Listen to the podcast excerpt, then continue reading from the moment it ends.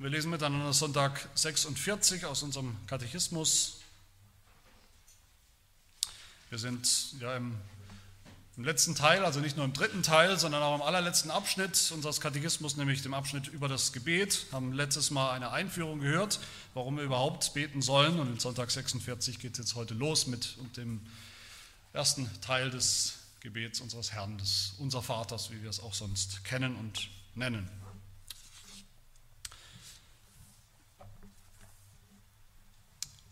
Frage 120. Warum hat uns Christus befohlen, Gott so anzureden, unser Vater? Antwort, er will in uns gleich zu Anfang unseres Gebets die kindliche Ehrfurcht und Zuversicht Gott gegenüber wecken, auf die unser Gebet gegründet sein soll. Dass nämlich Gott durch Christus unser Vater geworden ist und uns das, worum wir ihn im Glauben bitten, noch viel weniger verweigern will, als unsere Väter uns irdische Dinge abschlagen. Warum wird hinzugefügt im Himmel? Die Antwort, wir sollen von der himmlischen Hoheit Gottes nichts Irdisches denken und von seiner Allmacht alles erwarten, was wir, was für Leib und Seele nötig ist.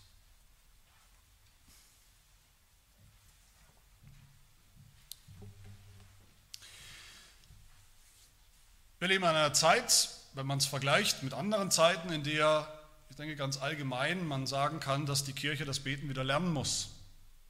Wenn ich mich umschaue, umhöre in unserer christlichen Landschaft, kirchlichen Landschaft, wo immer Christen beten, Christen zusammenkommen und beten, da kann man nur sagen, die Gebete sind entweder völlig verrückt und man versteht gar nicht, worum es eigentlich geht, oder sie sind so flach, so oberflächlich, so voller Floskeln, voller Wiederholungen, kalt und, und unspezifisch und irgendwie ohne Glauben und Vertrauen, hohles Gerede, hohles Geschwätz. Aber ich denke, das wissen wir alle, dass das auch für uns gilt. Wir wollen nicht mit dem Zeigefinger auf irgendwelche Gruppen zeigen, die das Beten wieder lernen müssen.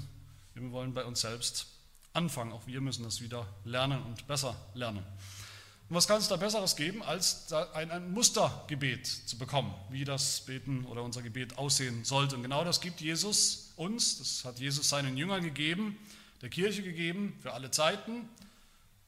In der Form finden wir das in Matthäus 6, also mitten in der Bergpredigt. Und ich denke, das ist wunderbar und sollte für uns immer wieder eine, eine Ermutigung sein, dass Jesus uns hier sozusagen vom Himmel herab, der, der es wirklich weiß, wie Gebet funktioniert, uns einen, einen, einen Bauplan gibt. Was kann es Besseres geben, als zu wissen, wenn wir so beten, richtig verstanden nach diesem Gebet, dann ist das ein Gebet, das Gott hundertprozentig sicher und gewiss hören und erhören wird.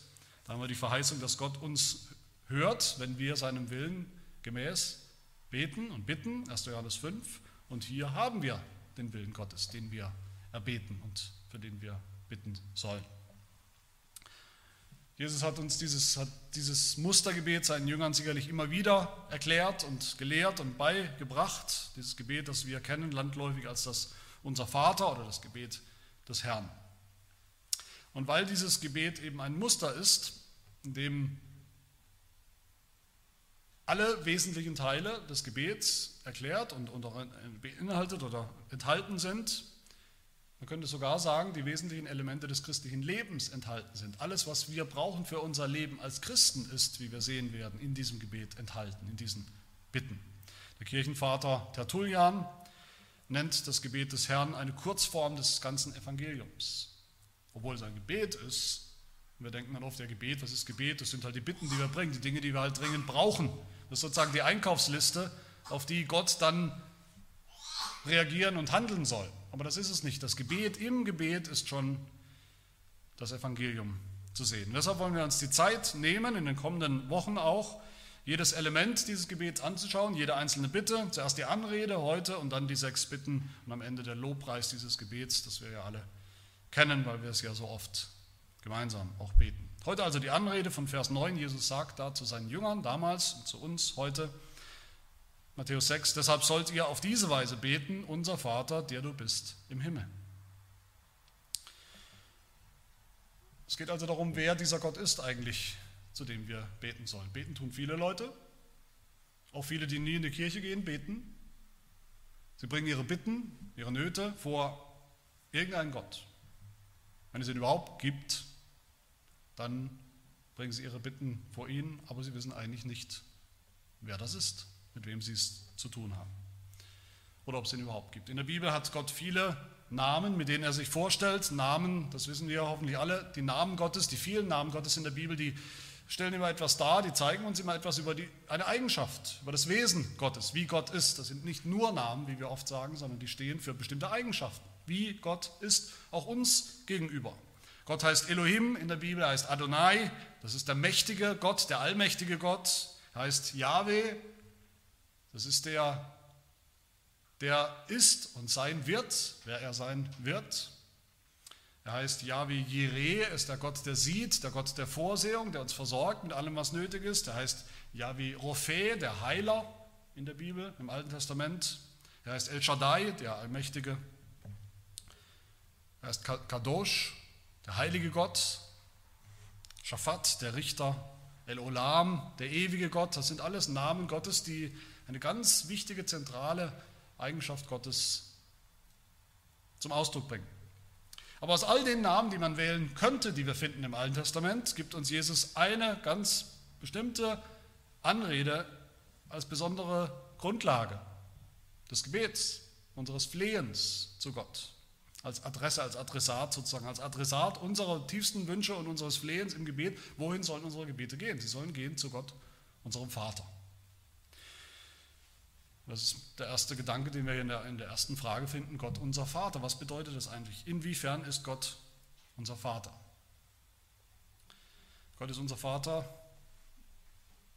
schon als allererstes könnte man sagen, dadurch, dass er uns gemacht hat, geschaffen hat, als unser Schöpfer. Wir haben uns nicht selber ins Leben gerufen. Gott hat Adam und Eva geschaffen als Geschöpf, hat sie ins Leben gerufen und er nennt Adam seinen Sohn. Die Beziehung zwischen Gott und Adam ist von Anfang an eine Beziehung zwischen einem Vater, wenn man so will, dem Schöpfer, dem Vater der Schöpfung und Adam, seinem Sohn. So könnte man sagen, Gott ist auf eine gewisse Art und Weise ist Gott der Vater der ganzen Schöpfung. Das ist richtig. Aber das ist eine Beziehung, diese väterliche Beziehung zwischen Gott und dem Menschen ist verloren gegangen durch die Sünde Adams. Seither ist etwas anders. Unser Vater dürfen seitdem eben nicht mehr alle Menschen als Geschöpfe zu Gott sagen, wie es am Anfang war. Gott ist nicht der Vater von Sündern, die sich ihm abgewandt haben. Gott ist nicht der Vater von denen, die auf dem Weg sind in die Verdammnis, in die Hölle. Nirgendwo sagt Gott das, nirgendwo sagt die Bibel das. Diese Menschen haben keine Gemeinschaft mit Gott und er ist nicht ihr Vater. Und Gott hat deshalb keine Veranlassung, ihr Gebet zu erhören. Gott ist ein Vater, das sehen wir dann zweitens in der Geschichte Israels. Das ist nicht nur im Schöpfungsbericht, sondern in, der, in dieser großen, wichtigen Geschichte des Volkes Gottes, des Volkes Israel im Alten Testament. Da sehen wir, wir erinnern uns an die Exodus-Geschichte, den Anfang. Gott lässt dem Pharao, dem bösen Sklaventreiber, lässt er sagen durch Mose, Exodus 4, Israel ist was? Was sagt Mose zu Pharao? Israel ist mein erstgeborener Sohn. Da spricht Gott der Vater, das ist mein Sohn. Darum sage ich dir, dem Pharao, lass meinen Sohn ziehen, damit er mir dient. Wenn du dich aber weigern wirst, ihn ziehen zu lassen, meinen Sohn, siehe, so werde ich deinen eigenen erstgeborenen Sohn umbringen, sagt Gott. Gott ist der Vater seines auserwählten Volkes. Und im Psalm hören wir das immer wieder, Gott ist ein Vater, Psalm 68, ein Vater der Weisen, ein Anwalt der Witwen ist Gott, der in seinem Heiligtum wohnt. Psalm 103, ein Vers, den wir bestimmt alle kennen, wie sich ein Vater über Kinder erbarmt, so erbarmt sich der Herr über die, die ihn fürchten. Für sie ist ein Vater. Und viele andere Psalmen. Und in Römer 9 lesen wir, da schreibt der Apostel Paulus über das Verhältnis zwischen Gott und seinem Volk Israel, dass sie, die Israeliten sind, sagt er, denen die Sohnschaft gehört. Ihnen gehört die Sohnschaft von Anfang an. Seitdem Gott sie erwählt hat, sind sie seine Söhne oder besser sein Sohn und er ihr Vater. Das sollte Israel schon begreifen, von Anfang an sollten sie das begreifen. Kein anderes Volk in der Geschichte, alle Völker hatten ihre Götter. Kein anderes Volk in der Geschichte hat so mit seinem Gott gesprochen wie Israel. So intim, freundschaftlich, familiär, wie Gott sich offenbart hat seinem Volk. Aber trotzdem kann man sagen, im Allgemeinen haben die Juden Gott nicht so gekannt, nicht so angesprochen als Vater. Sie wussten zwar theoretisch, Gott ist der Vater, ihr Vater, aber sie haben ihn nicht so angesprochen. Es war ihnen viel zu respektlos. Das macht man nicht. Deshalb haben sie auch so heftig reagiert gegen Jesus, den Juden, der das gemacht hat, der zuallererst in den Gebeten, die wir finden in der Bibel, den Gebeten Jesu mit einer einzigen Ausnahme. In allen Gebeten Jesu spricht er Gott an als meinen Vater, seinen Vater. Und das hat den Juden nicht gefallen. Und noch viel schlimmer, als Jesus dann immer wieder gesagt hat, Gott ist mein Vater, ich bin sein Sohn, auf eine einzigartige Art und Weise. Und das ist auch die dritte Form, wie Gott Vater ist. Gott ist, bevor er etwas anderes ist, bevor er etwas für uns ist, ist Gott der Vater unseres Herrn Jesus Christus. Der echte Vater Jesu. Johannes 1, Vers 18, Jesus ist der eingeborene Sohn, der einzig geborene Sohn, der im Schoß des Vaters ist, das heißt, der vom Vater abstammt in Ewigkeit und immer zum Vater gehört, untrennbar. Gott ist vor allem, schreibt die Bibel immer wieder im Neuen Testament, der Apostel Paulus, Gott ist vor allem der Gott und Vater unseres Herrn Jesus Christus. Römer 15. Bevor noch irgendjemand anderes Gott seinen Vater nennen kann, konnte es Jesus, kann es Jesus in Vollkommenheit, mit vollem Recht. Und dann ist Gott unser Vater, viertens, weil er uns erwählt hat. Diese Lehre von der Erwählung, die uns wichtig ist, uns Reformierten so wichtig ist, nicht weil wir denken, sie, diese Lehre an sich ist irgendwie besonders kostbar, die ist deshalb wertvoll für uns, weil wir wissen, eigentlich ist sie in ihrem Kern das Evangelium. Und diese Erwählung, woher kommt sie? Dass Gott Menschen erwählt hat in der Ewigkeit und für die Ewigkeit zu seinem Heil, seiner Erlösung, der Gemeinschaft mit ihm im Himmel und andere übergeht und verwirft. Woher kommt das in der Bibel? Es kommt aus dem Vaterherzen Gottes, die Erwählung. Wir haben es gerade gehört im Ruf zur Anbetung, in diesen Versen aus dem Epheserbrief, ganz am Anfang, Kapitel 1, dass Gott uns in Jesus Christus auserwählt hat, vor Grundlegung der Welt und vorherbestimmt hat, bevor noch einer von uns geboren worden ist. Wozu? Zur Sohnschaft. Damit er Vater sein kann. Auch so ist Gott unser Vater. Wer erwählt ist, der ist erwählt, ein Kind Gottes zu sein und hat Gott zum Vater. Und das geht dann auch Hand in Hand mit einer anderen wichtigen, kostbaren Lehre in der Bibel, die auch das ganze Evangelium eigentlich umfasst und beschreibt. Das ist die Lehre von der, von der Adoption. Und wir kennen alle diesen, diese Vorstellung.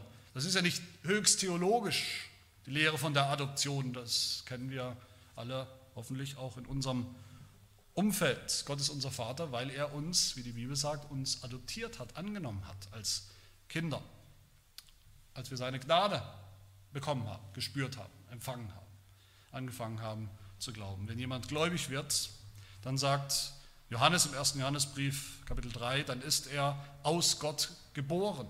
Dann ist er ein Kind Gottes. Und Gott unser Vater, logischerweise.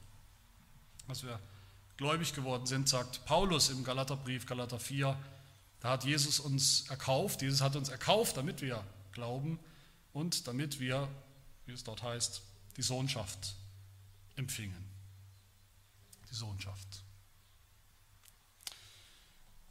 Wann immer ich sowas sehe, wann immer ich eine Familie sehe oder ein Ehepaar sehe mit adoptierten Kindern, vielleicht mit kleinen Kindern, die adoptiert sind, und diese kleinen Kinder rennen da rum um ihre Eltern, haben volles Vertrauen und haben nicht den blassesten Schimmer, dass sie eigentlich nicht leibliche geborene Kinder sind, sondern adoptierte, angenommene Kinder. Sagen einfach ganz normal und selbstverständlich und liebevoll Papa und Mama zu ihren Eltern, sind natürlich voll und ganz angenommen wie ganz normale leibliche Kinder, werden genauso geliebt wie leibliche Kinder. Da ist das für mich und denke für jeden von uns sollte das so sein. Ein, ein wunderbares Bild des Evangeliums. Genau das hat Gott mit uns getan in Jesus Christus. So ist Gott unser Vater geworden. Er hat uns angenommen in Jesus und da haben wir, wie Paulus in Römer 8 sagt, wir haben den Geist der Sohnschaft empfangen, indem wir jetzt rufen, was wir vorher nicht durften. Aber jetzt als angenommen, als adoptierte Kinder rufen wir was. Aber, lieber Vater, ein Vorrecht, das wir nur in Jesus bekommen haben, seitdem wir glauben. Das ist, was der Katechismus auch meint, wenn er sagt, dass nämlich Gott durch Christus unser Vater geworden ist. Gott ist nicht automatisch und schon immer unser Vater und der Vater von allen Menschen. Gott ist unser Vater geworden durch Christus. Und nur durch Christus, aber in Christus ganz, voll und ganz. Und warum sollen wir aus all den Namen und Eigenschaften Gottes, die wir im Alten Testament ja sonst noch finden oder im Neuen Testament ausgerechnet, diese nehmen, diesen Namen nehmen, um Gott anzubeten, Gott anzurufen im Gebet? Und natürlich ist jede Anrede Gottes ein Gebet. Jedes Mal, wenn wir Gott ansprechen, ist das ein Gebet. Aber warum? Unser Katechismus sagt uns, Gott will in uns gleich zu Anfang unseres Gebets die kindliche Ehrfurcht und Zuversicht Gott gegenüber wecken, auf die unser Gebet gegründet sein soll. Gott als Vater anzureden, das hat zweierlei Wirkung, sagt der Katechismus. Das erste ist kindliche Ehrfurcht. Jedes kleine Kind sollte Ehrfurcht haben vor seinem Vater. Das ist von Gott gewollt, es ist von Gott eingebaut in das Verhältnis Vater zum Kind. Ein Kind, was das nicht empfindet, ein Kind, was das nicht ausdrückt oder hat, da stimmt etwas nicht in der Beziehung zwischen dem Vater und dem Kind. Und dann kann und wird das Kind, das keine Ehrfurcht hat und kennt gegenüber seinem Vater, auch kaum irgendwann Ehrfurcht vor seinem himmlischen Vater kennen und entwickeln. Woher kommt das? Woher kommt kindliche Ehrfurcht vor dem Vater, also dem leiblichen Vater? Es kommt doch aus dem fünften Gebot, oder nicht? Wo Gott das von uns fordert, von den Kindern fordert. Du sollst deinen Vater und deine Mutter ehren, in Ehrfurcht behandeln, damit du lange lebst in dem Land, das der Herr dir, dein Gott dir gibt. Wir haben auch gerade noch gehört in Exodus 21, wer seinem Vater oder seiner Mutter flucht, also das Gegenteil von, von, von Ehrfurcht, der soll unbedingt sterben. Eine Todesstrafe, die Jesus Christus auf sich genommen hat, die Todesstrafe, weil wir den Vater im Himmel nicht geehrt haben, wie wir sollten. Aber es ist immer noch dieselbe Sünde. Es ist immer noch dieselbe todeswürdige Sünde, wenn Kinder ihren Vater nicht ehren und nicht ehrfürchtig behandeln. Also Ehrfurcht vor Gott, gerade als Vater. Wir verstehen das oft nicht. Wir denken, wie als Vater, Ehrfurcht, das passt nicht zusammen. Aber doch, es passt zusammen. Biblisch und auch nach unserem Katechismus. Das ist die erste Haltung, auf die unser Gebet gegründet sein soll. Ehrfurcht, kindliche Ehrfurcht. Aber dann eben nicht Ehrfurcht im Sinne von von, von Angst vor diesem Vater, so Furcht und Panik, so Angst, dass wir eigentlich gar nicht mehr zu ihm gehen, gar nicht mehr bitten, sondern die zweite, die zweite Wirkung, sagt unser Katechismus, soll dann eine kindliche Zuversicht sein. Kindliche Ehrfurcht und Zuversicht. Und auch so ist es bei Kindern normal. Jedes Kind sollte nicht nur seinem Vater gegenüber ehrfürchtig, respektvoll begegnen, Ungehorsam fürchten, sondern jedes Kind sollte dann gleichzeitig auch zuversichtlich sein, zuversichtlich, dass es der irdische, der leibliche Vater beschützen wird und versorgen wird, dass er da sein kann, zuversichtlich, dass er für seine Kinder da ist und da bleiben wird, was immer kommt. So vergleicht natürlich der Heidelberger hier ähm, diese Beziehung, also Gott als Vater mit, mit seinen Kindern, das vergleicht er mit, mit irdischen Vätern und ihren Kindern. Aber wir haben ja auch einen Kontrast. Dieser Vergleich geht eben nur bis zu einem gewissen Grad. Dann haben wir auch einen Kontrast. Warum sollen wir im Gebet Gott als Vater anreden? Sagt der Katechismus dann am Ende dieser Frage, weil er, weil Gott als Vater uns das, worum wir ihn im Glauben bitten, noch viel weniger verweigern will als unsere Väter uns irdische Dinge abschlagen. Katechismus setzt hier voraus ein sehr positives Vaterbild. Setzt voraus, dass irdische, normale Väter ihren Kindern eigentlich nichts abschlagen wollen. Das heißt nicht, dass sie es nicht manchmal tun und müssen, aber dass sie eigentlich nicht wollen. Das setzt er voraus. Leider ist das nicht immer so. Das ist mir bewusst. Gibt viele, vielleicht auch in unserer Mitte, die nicht so einen Vater hatten. Aber davon ist es nicht abhängig, was wir hier über Gott als Vater hören. Gott ist nämlich nicht unvollkommen. Gott ist kein sündhafter, unvollkommener Vater. Aber selbst die unvollkommenen, bösen, sündhaften Väter, über die sagt Jesus in Matthäus 7, auch in der Bergpredigt, im Zusammenhang mit dem Gebet, bittet, so wird euch gegeben, sucht, so werdet ihr finden, das gilt auch uns, klopft an, so wird euch aufgetan, denn jeder, der bittet, empfängt, und wer sucht, der findet, und wer anklopft, dem wird aufgetan. Oder ist unter euch ein Mensch, der, wenn sein Sohn ihn, also ein Vater, der, wenn sein Sohn ihn um Brot bittet, ihm einen Stein gibt? Oder wenn er um einen Fisch bittet, ihm eine Schlange gibt? Wenn nun ihr, die ihr böse seid, also irdische Väter, Sünder, wenn ihr schon euren Kindern gute Gaben zu geben versteht, wie viel mehr, also ganz anders und vollkommen, wie viel mehr wird euer Vater im Himmel denen Gutes geben, die ihn bitten. Das ist unser Vater, das ist, das ist das wahre Vaterherz Gottes, dass er das geben will, schenken will. Unser Gott ist kein knausriger Gott, der am liebsten alles für sich behält, der sich überlegt, naja, ich habe jetzt tausend Bitten gehört, eine davon erhöre ich vielleicht. Unser Gott ist kein geiziger Gott, der am liebsten nicht belohnt und schenkt und gibt. Wie viele denken, vielleicht würden wir es nicht sagen, aber wir beten auf so eine Art und Weise, dass wir gar nicht erwarten, dass Gott uns etwas gibt. Naja, er gibt vielleicht nur, wenn er in besonders guter Laune ist. Das ist nicht das Bild. Gott ist auch kein strikter Gott, der uns allein lässt mit unseren Bitten und sagt, warum kommst du zu mir und, und, und flänzt und, und, und plärrst wieder, bist doch selber schuld. Hast du selber eingebrockt, hättest du dies oder jenes nicht getan, dann bräuchtest du mich jetzt auch nicht zu bitten. Gott schimpft nicht, wenn wir zu ihm kommen im Gebet. Gott wartet auf uns. Er wartet darauf, unsere Bitten zu hören, er wartet darauf zu handeln, aufgrund unserer Bitten uns alles erdenklich Gute, jede erdenklich gute Gabe zu bitten, worum wir ihn bitten. So ist Gott. Das alles steckt in diesem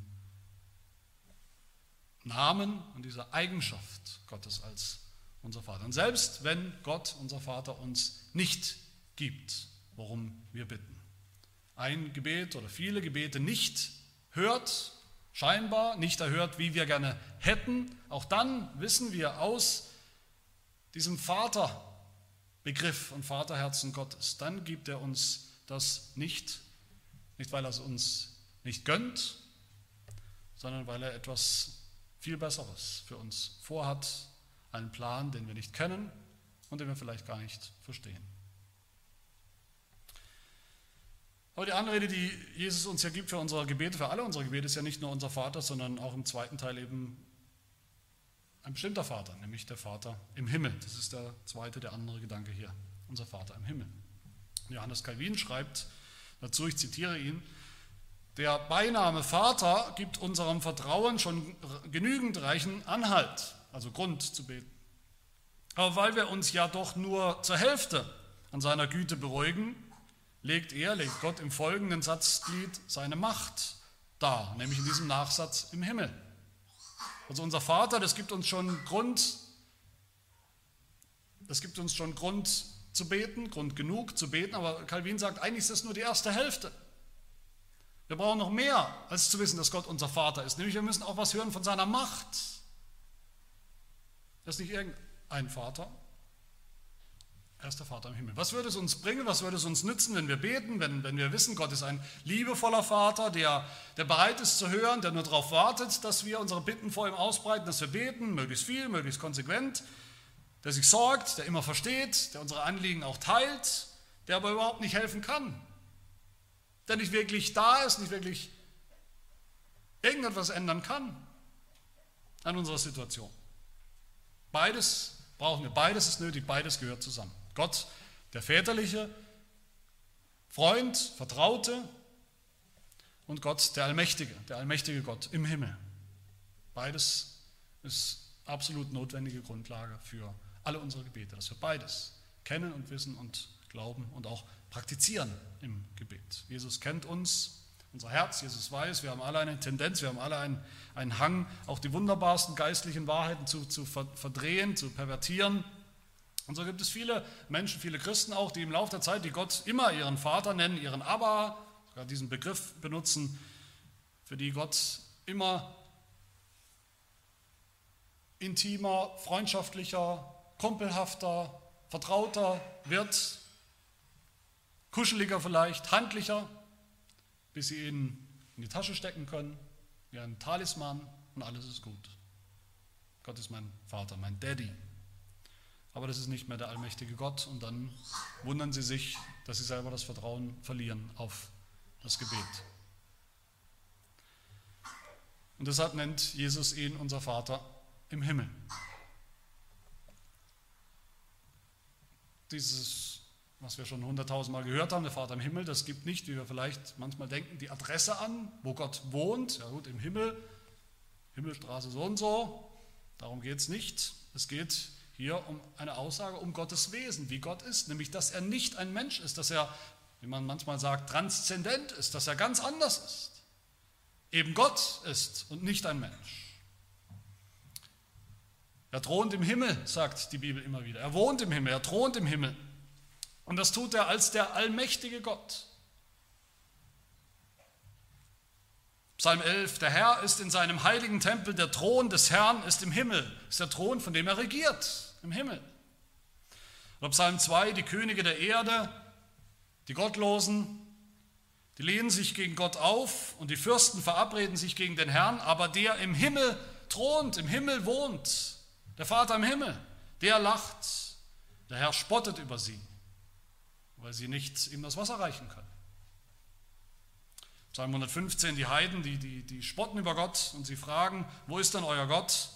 Was ist die Antwort des Psalms? Aber unser Gott ist im Himmel. Er tut alles, was er will, alles, was ihm wohlgefällt, weil er im Himmel ist. Kann er das? Er ist über alles erhaben, er ist majestätisch, er ist allmächtig. Er herrscht uneingeschränkt. Und das tut er als der Vater seiner Kinder, als unser Vater. Erst zusammen haben wir den wahren, den biblischen Gott. Er ist weder nur der liebe Vater, der gerne würde vielleicht, aber nicht so richtig kann, noch ist er nur der allmächtige Gott, der so transzendent und so weit weg ist, dass man es eigentlich gar nicht wagen sollte, sich ihm anzuvertrauen mit unseren Bitten. Zusammen haben wir den wahren Gott und zusammen haben wir erst die wahre, die echte, Bibel, die echte Motivation zu beten.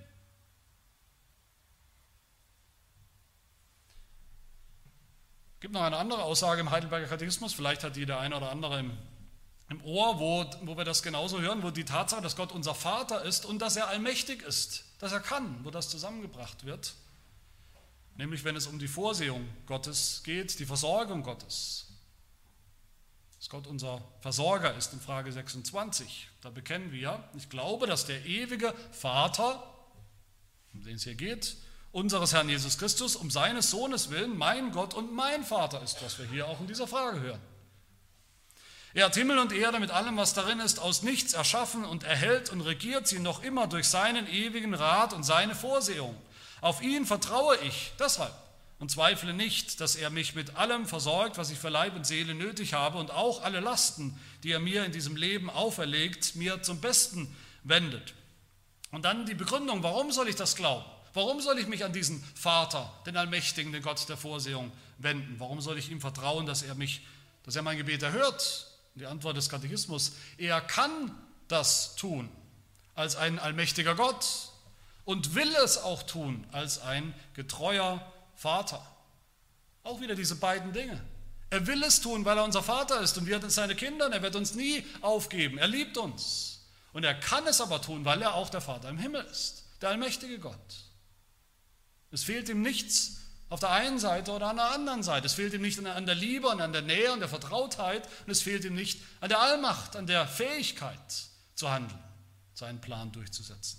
Auch aufgrund unseres Gebets. Und deshalb hören wir hier in Frage 121, warum wird das hinzugefügt im Himmel? Warum reicht das nicht, unser Vater? Und die Antwort, wir sollen von der himmlischen Hoheit Gottes nichts Irdisches denken, auch nicht einen Augenblick denken, dass Gott denselben Begrenzungen und Beschränkungen unterworfen ist, die wir kennen, die uns so frustrieren als seine Geschöpfe, als seine Menschen. Das ist er nicht. Und von seiner Allmacht sollen wir alles erwarten, was für Leib und Seele nötig ist. Von seiner Allmacht. Wenn wir beten, dann kommen wir nach Hause dann sind wir familiär, dann treten wir ein sozusagen in, in das Heiligtum, ja, aber in das Wohnzimmer Gottes, wo wir Gemeinschaft mit ihm, dem lebendigen Gott, haben durch Jesus Christus. Da dürfen wir kommen, ganz kindlich, einfach mit unseren Bitten, mit unseren Fragen, demütig, ehrfürchtig, wie wir gehört haben, kindlich, aber auch zuversichtlich. Aber niemals dürfen wir für einen Augenblick vergessen die himmlische Hoheit Gottes, seine absolute Souveränität, seine absolute Allmacht. Nicht für einen Augenblick. Niemals sollen wir etwas Irdisches denken von Gott, was der Katechismus hier sagt. Im Gegenteil, wir sollen und dürfen von seiner Allmacht, von seiner Souveränität, von seiner Vorsehung alles erwarten, was wir für Leib und Seele nötig haben. Alles andere, wenn wir anders von Gott denken, wenn wir anders zu Gott beten, ist das nicht der wahre, biblische, lebendige Gott, sondern ein Götze. Und Götzen können bekanntermaßen nicht helfen und antworten. Die Frage ist natürlich, liebe Gemeinde, beten wir so? Ich denke, darin haben wir einen neuen, vielleicht neuen Anreiz, allen Anreiz, den wir brauchen, glaubensvoll, vertrauensvoll, regelmäßig zu beten, zu wissen, wir reden mit unserem Vater, mit Abba, dem lieben Vater, der uns liebt, der uns gemacht hat als unser Schöpfer, der uns auserwählt hat aus der Masse derer, die nichts als Urteil und Verderben verdient haben. In Jesus Christus hat er uns in seinem eigenen Sohn auch angenommen als Söhne und, und Töchter Gottes, mit allen Rechten und Privilegien, eben auch dem Privileg, dass wir vor ihm treten dürfen mit unseren einfachen, schlichten Bitten. Er ist der Vater, aber der Vater im Himmel, der absolut souveräne, allmächtige Gott, der alles hat, was wir brauchen, der alles schenkt, alles wirkt, der alles kann, der kann als ein allmächtiger Vater und der will als ein getreuer Vater. Der kann als ein allmächtiger Gott und der will als ein getreuer Vater. Lasst uns so beten, indem wir das sagen, unseren Gebeten nicht als magische Formel, unser Vater, sondern in dem Inhalt, den wir gerade gehört haben, dass unser Herz dabei froh wird, voll wird von der Liebe seine Liebe, die auch unsere Liebe zu ihm ist. Und indem wir dann auch sagen, unser Vater im Himmel. Dass wir zuversichtlich werden, weil wir wissen, es gibt nichts, was er nicht tun kann. Keine Schwierigkeit, die Gott nicht lösen, auflösen kann, durch die er uns nicht hindurchhelfen kann. Keine, keine Versuchung, aus der er uns nicht befreien kann. Keine Last, die er nicht von uns nehmen oder zum Besten wenden kann. Keine Sünde, die er uns nicht vergeben kann keine Veränderung, keine Heiligung, die er uns nicht schenken kann. Amen. Lasst uns beten. Unser Gott und Vater, wir danken dir, dass du dich uns so mitgeteilt, so offenbart hast als Vater in, in Jesus Christus. Hilf uns, dass wir uns halten an dein Wort, dein Wort, das uns genau das sagt, wer du bist und wie du bist und nicht unsere eigenen Wunschvorstellungen, in denen wir uns immer wieder einen eigenen Gott zurechtzimmern, der doch am Ende nicht existiert, der nur ein Götze ist. Er hilft, dass wir das zusammenbringen, die Nähe zu dir, die Vertrautheit mit dir durch deinen Sohn als unser Vater und doch die Ehrfurcht vor dir als dem ewigen und heiligen und gewaltigen, allmächtigen Gott im Himmel. Hilf uns so, dass wir in aller, aller Not, allen Zweifeln, allen Anfechtungen, allen Schwierigkeiten, auch allen Freuden, allen Einsamkeiten, in unseren Bitten, in unserem Dank, so zu dir beten, dem Vater im Himmel. In der vollen Erwartung, dass du uns hörst, hören wirst, um Jesu willen, nach deinem guten Plan und deinem Ratschluss. Das bitten wir in seinem Namen. Amen.